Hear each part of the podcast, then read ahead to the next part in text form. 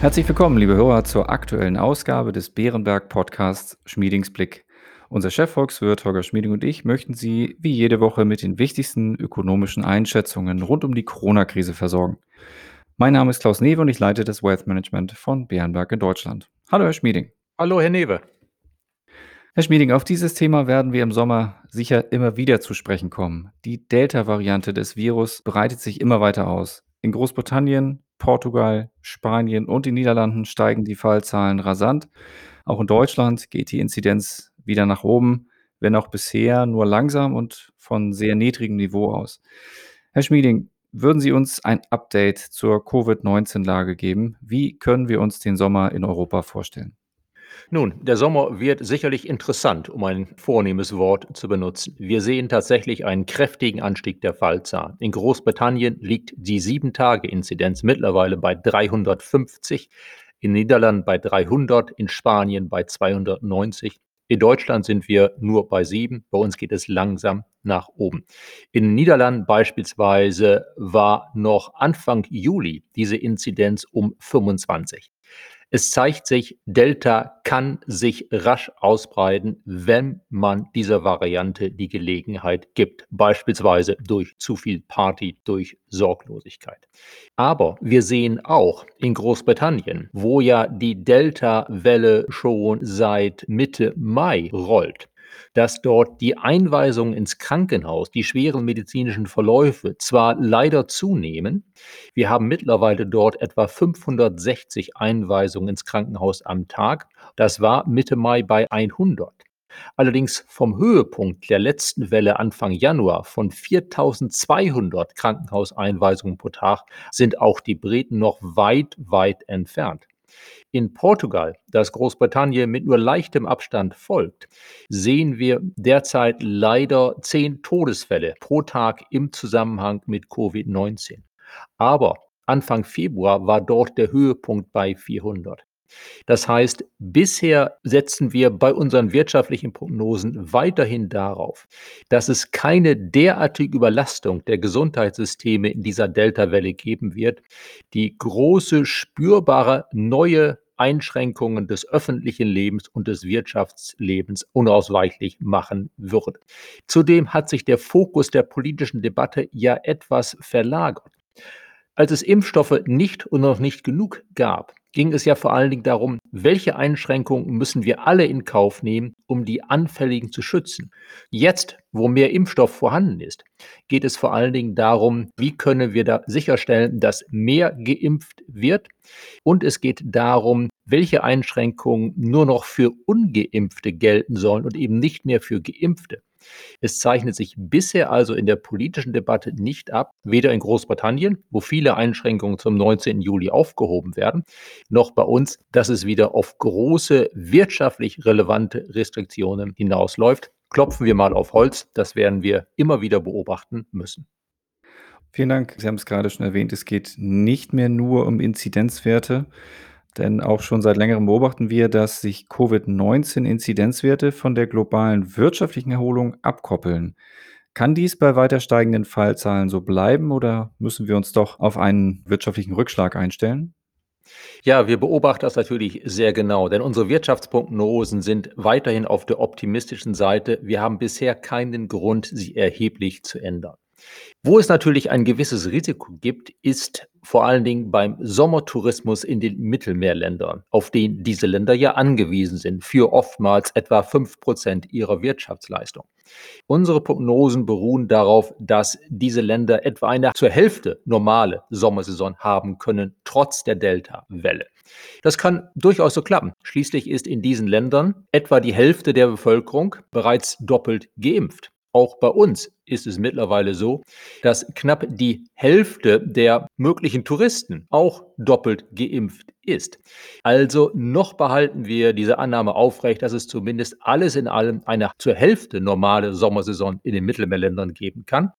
Sollte sich das als zu optimistisch herausstellen, das ist durchaus denkbar, müssten wir für diese Länder unsere Prognosen für die kommenden Monate natürlich etwas zurücknehmen. Bisher zeichnet sich allgemein gesprochen nicht ab, dass die Politik neue Restriktionen verhängen wird, die sich in den Makrozahlen ausdrücken würde. Wenn Bars, Restaurants etwas früher geschlossen werden, wenn Diskotheken um Mitternacht geschlossen werden, statt dass sie die halbe Nacht über geöffnet sein können, ist das zwar unangenehm, schade für die, die gerne dort sich vergnügen würden, aber es ist letztlich für die Gesamtwirtschaft eine Randerscheinung. Wir beobachten bisher auch nicht, dass die Menschen wieder sich neu zurückhalten, in Geschäfte zu gehen, in Restaurants zu gehen, dort Geld auszugeben. Also bisher deuten die Wirtschaftsindikatoren noch darauf hin, dass es keinen großen wirtschaftlichen Rückschlag geben wird durch die Delta-Welle. Aber nochmals klopfen wir auf Holz, das ist zu beobachten.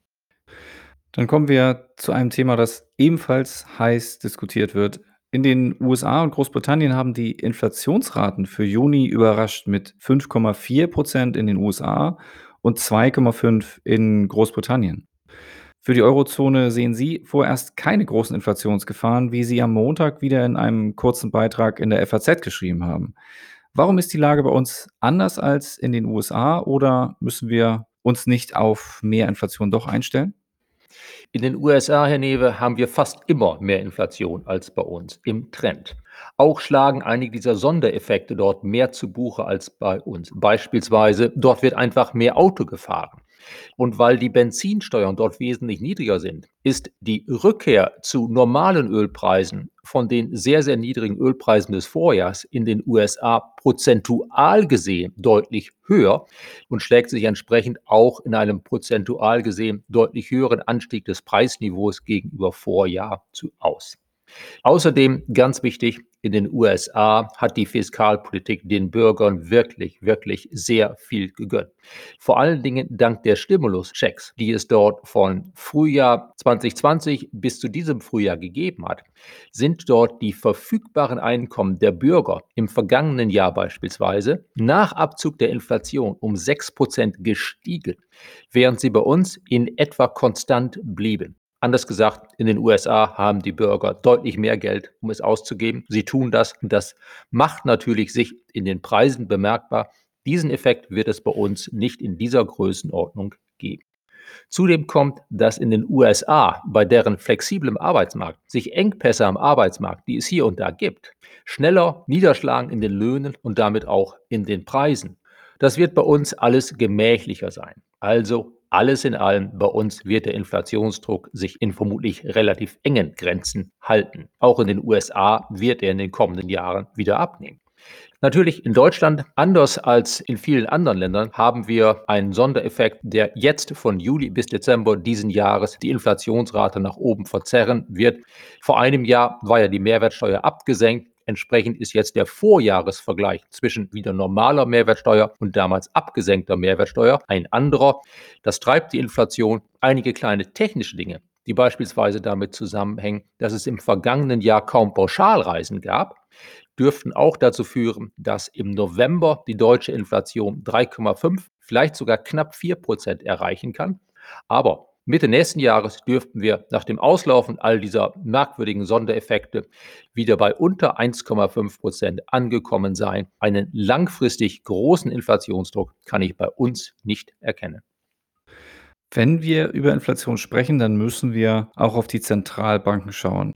18 Jahre nach der letzten Revision hat die Europäische Zentralbank letzte Woche ihre geldpolitische Strategie neu ausgerichtet. Sie hat sich ein Inflationsziel von 2% gesetzt, das sie mittelfristig anstrebt. Zudem hat sie sich ausdrücklich eine gewisse Flexibilität eingeräumt und damit die Möglichkeit, das Ziel temporär zu überschreiten. Wie schätzen Sie dies ein? Herr Newe, meines Erachtens hat die Europäische Zentralbank genau das Richtige gemacht. Das alte de facto Inflationsziel von unter, aber nahe bei 2% war vornehm ausgedrückt schwer verständlich. Man konnte es historisch nachvollziehen, wie es im Übergang von der Bundesbank zur Europäischen Zentralbank zu dieser etwas merkwürdigen Formulierung gekommen ist, aber verständlich war das nicht. Mit dem neuen Ziel 2% mittelfristig und die Inflationsrate kann durchaus darum etwas schwanken, kann die EZB mit den Bürgern, den Märkten besser kommunizieren. Eine gewisse Flexibilität ist auch richtig. Schließlich wirkt die Geldpolitik ja nicht direkt auf die Preise, auf die Inflation. Das dauert Jahre oftmals, bis sich der Effekt der Geldpolitik dort niederschlägt. Da muss erst die Konjunktur sich entsprechend ändern beispielsweise, damit es dann im Verhältnis von gesamtwirtschaftlichem Angebot und Nachfrage entsprechende Änderungen des Preisklimas gibt. Da also die Geldpolitik ja nur mittelfristig auf die Inflation wirkt, sollte auch das Ziel mittelfristig formuliert sein, was dann naturgemäß dazu führt, dass es zwischenzeitlich durchaus auch mal Abweichungen geben kann, nach unten oder auch nach oben, auf die die Zentralbank dann nicht übermäßig reagieren sollte. Die EZB hat diese neue Strategie offenbar einstimmig verabschiedet. Aber es wird spannend, beispielsweise am 22. Juli, wenn es in der nächsten EZB-Sitzung darum geht, was folgt denn aus dieser Strategie für die aktuelle Geldpolitik? Da nehme ich an, wird es nicht einstimmig sein. Da werden dann die üblichen Gegensätze zwischen den eher etwas härteren, man nennt sie Falken, und den eher etwas weicheren, man nennt sie taub, wohl wieder aufbrechen. Bleiben wir kurz bei der EZB, die zum Beginn der Urlaubssaison Überstunden einzulegen scheint. Am Mittwoch hat die EZB grünes Licht für einen digitalen Euro gegeben. Andere Notenbanken rund um den Globus prüfen ebenfalls, ob sie digitale Versionen ihrer Währung einführen sollen. Bis es den digitalen Euro geben wird, werden allerdings noch mehrere Jahre vergehen. Mich interessiert, was Sie von dem Projekt halten. Wie kann der digitale Euro den Bürgern nutzen und lauern dort auch Risiken? Der digitale Euro, wenn er dann kommt, was wahrscheinlich geworden ist, ist so eine Art digitales Bargeld. Anders als bei normalen Bankkonten hat man dies digitale Bargeld direkt von der Zentralbank, allerdings in digitaler Form. Der Zahlungsverkehr kann dadurch schneller, sicherer und günstiger werden. Das ist gut für die Kunden. Punkt. Natürlich, es gibt immer im Leben Risiko. Geldscheine kann man fälschen. Und bei allem, was digital ist, kann es Hacker geben, die auch die besten Sicherungssysteme möglicherweise überwinden. Also ein Risiko wie beim Geldfälschen ist durchaus drin. Aber man kann wegen solcher Risiken, die es bei jeder menschlichen Aktivität gibt, ja nicht einfach den Fortschritt unterbinden. Es gibt auch das Risiko, dass, wenn zu viel digitales Bargeld in den Umlauf kommt von der Zentralbank, das kann die Zentralbank ja ziemlich genau zulassen, wie viel letztlich digitales Bargeld man insgesamt haben kann. Wenn es zu viel digitales Bargeld gibt, kann das sein, dass das Bankensystem geschwächt wird. Weil mit digitalem Bargeld umgeht man ja das System der normalen Bankkonten. Und geschwächte Banken werden auf Dauer nicht gut für deren Kreditvergabe und das wäre auf Dauer auch nicht gut für uns. Also man sollte den digitalen Euro in gewissen Grenzen halten, damit wir die Vorteile des besseren Zahlungsverkehrs nutzen können, ohne damit das Finanzsystem, auf das wir ja für viele andere Dienstleistungen angewiesen sind, zu schwächen. Erlauben Sie mir eine Zusatzfrage. Kann der digitale Euro dereinst dann das Bargeld ablösen?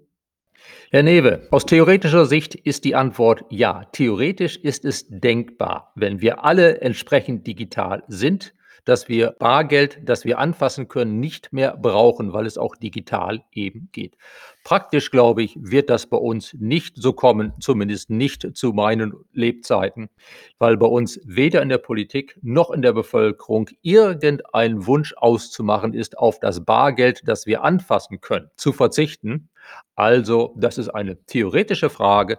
In der Praxis wird es auf längere Zeit so nicht kommen. Ich denke, da können gerade auch die deutschen Bürger beruhigt sein. Ich erkenne in der EZB keinerlei Wunsch, durch den digitalen Euro das Bargeld abzuschaffen. Ich erkenne nur den Wunsch, den Bürgern etwas anzubieten, was ihnen das Leben erleichtert und gleichzeitig zu verhindern, dass sich andere Versionen von digitalem Bargeld, seien es diese sehr volatilen Kryptowährungen oder seien es auch digitale Währungen, beispielsweise bereitgestellt von China, einer Zentralbank dort, der wir nicht unbedingt in jedem Fall trauen sollten, dass diese sich durchsetzen können, da ist mir das digitale Bargeld der Europäischen Zentralbank deutlich lieber. Vielen Dank, lieber Schmieding. Wir sind schon wieder am Ende unserer Zeit. Und heute verabschieden wir uns tatsächlich in eine zweiwöchige Sommerpause von Ihnen, liebe Hörer. Insofern vielen Dank für Ihr Interesse. Vielen Dank, lieber Schmieding, für Ihre heutigen Einschätzungen. Gerne, Herr Newe. Und wir sprechen uns dann in einigen Wochen wieder. Ich bin sicher, da wird es zu Delta, zur Inflation, zum Wirtschaftswachstum und möglicherweise auch zur Politik im Vorfeld der deutschen Bundestagswahl wieder einiges zu diskutieren geben. Genießen Sie den Urlaub. Alles Gute, liebe Hörerinnen und Hörer, auch von mir für Sie für den Sommer. Vielen Dank, dem schließe ich mich gerne an. Ich wünsche Ihnen, Herr Schmieding, auch eine schöne kleine Pause und Ihnen, liebe Hörerinnen und Hörer, auch tatsächlich eine schöne Sommerzeit. Bleiben Sie gesund und bis in drei Wochen.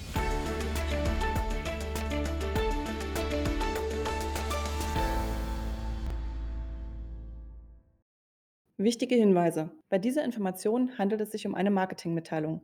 Diese soll Ihnen Gelegenheit geben, sich selbst ein Bild über eine Anlagemöglichkeit zu machen. Wir weisen ausdrücklich darauf hin, dass diese Information keine individuelle Anlageberatung, keine Anlageempfehlung und keine Anlagestrategieempfehlung darstellt. Frühere Wertentwicklungen sind kein verlässlicher Indikator für die künftige Wertentwicklung.